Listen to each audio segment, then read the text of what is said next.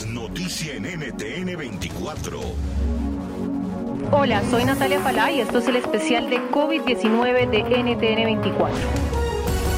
Y hoy nos enfocamos en atender algunas preguntas frecuentes sobre el COVID-19. La primera es si es o no peligroso meterse en piscinas cuando la amenaza del virus sigue latente. La segunda, si los mosquitos, sobre todo en lugares de clima caliente y húmedo, pueden transmitir el nuevo coronavirus. Y la tercera, sobre si el virus desaparece durante el verano.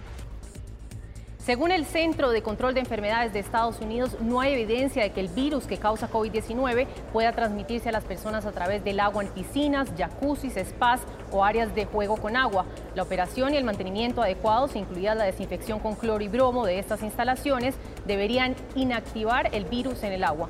Pero dado que el virus se propaga a través de las gotas, ¿debemos preocuparnos por esas gotas en el agua? Probablemente no. Según Abraham Karan, médico de la Escuela de Medicina de Harvard, no hay datos que sugieran que el virus podría transmitirse a través de partículas virales dispersas a, través de un cuerpo de agua. Y otra pregunta común es si los mosquitos pueden o no transmitir la enfermedad. Hasta ahora los expertos tienen una respuesta unánime, no. Recordemos que el coronavirus es un virus respiratorio, por lo tanto los mosquitos no lo pueden transmitir de persona a persona.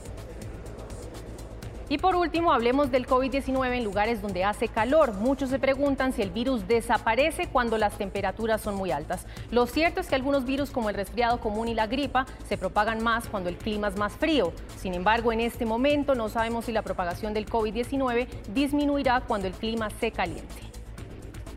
Según el virólogo alemán Thomas Piechmann, el coronavirus está rodeado de una capa lípida, es decir, de grasa, que no es muy resistente al calor.